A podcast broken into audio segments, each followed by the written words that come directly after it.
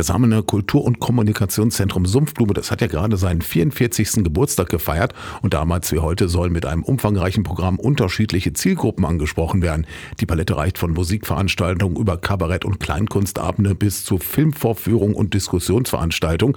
Und im Café, da können die Besucher nicht nur was trinken, sondern auch essen.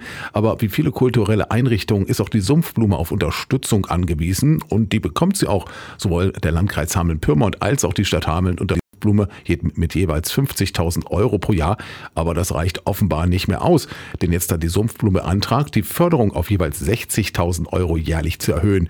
Noch haben Kreistag und Stadtrat nicht darüber entschieden, aber die rot-grüne Mehrheitsgruppe im Hamener Rat wird wohl zustimmen, sagt die Fraktionsvorsitzende der Grünen und stellvertretende Sprecherin der rot-grünen Mehrheitsgruppe Annette Dreisvogt. Ja, grundsätzlich soziokulturelle Zentren müssen wir unterstützen. Das ist ja nun mal auch ein ganz, ganz wichtiger Aspekt der Kultur, den wir hier fördern und auch weiterhin fördern wollen. Aber auch da müssen wir am Ende schauen, sind es wirklich die 10.000 Euro oder sind es weniger oder vielleicht ist es auch mehr. Verwaltung hat eine Spitzabrechnung angefordert, was ich richtig und wichtig finde. Aber grundsätzlich am Ende, wenn die Begründung gut ist und wenn sie uns das vorlegen können, wirklich ähm, plausibel, warum sie mehr Geld brauchen, dann steht dem so nichts entgegen. Wir haben die Sumpfblume immer unterstützt, aber auch auch hier muss ich sagen, am Ende entscheidet dann natürlich die Gruppe. Wobei Annette Dreisvogt nicht erwähnt, dass die Summe der höheren Zuschüsse nicht bräuchte, wenn sie mit dem Café entsprechend höhere Einnahmen erzielen würde. Aber leider ist das Café selbst bei bestem Wetter häufig geschlossen.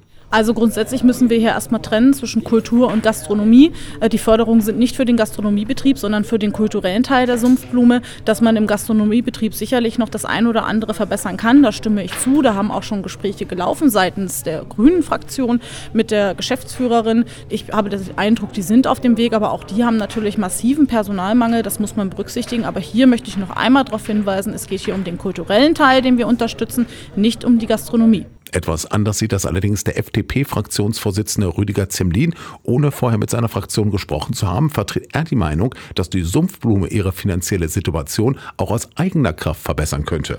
Also ich denke, die Sumpfblume muss wirtschaftlich geführt werden und als erstes aus dem Bereich Gastronomie selbst erwirtschaften. Und wenn man für Leute, die wenig Geld haben, die dort kommen, die dort auch etwas konsumieren wollen, Zuschüsse benötigt, dann sollte man auch sehen, dass man Spenden bekommt. Aber dass eine generelle Finanzierung dadurch erfolgt, halte ich für schon ein bisschen bedenklich sagt der FDP-Fraktionsvorsitzende im Hamener Rat Rüdiger Zemlin zur Erhöhung der jährlichen Förderung für die Sumpfblume. Noch ist also nichts entschieden, aber sobald es da was Neues gibt, hören Sie es hier bei uns bei Radio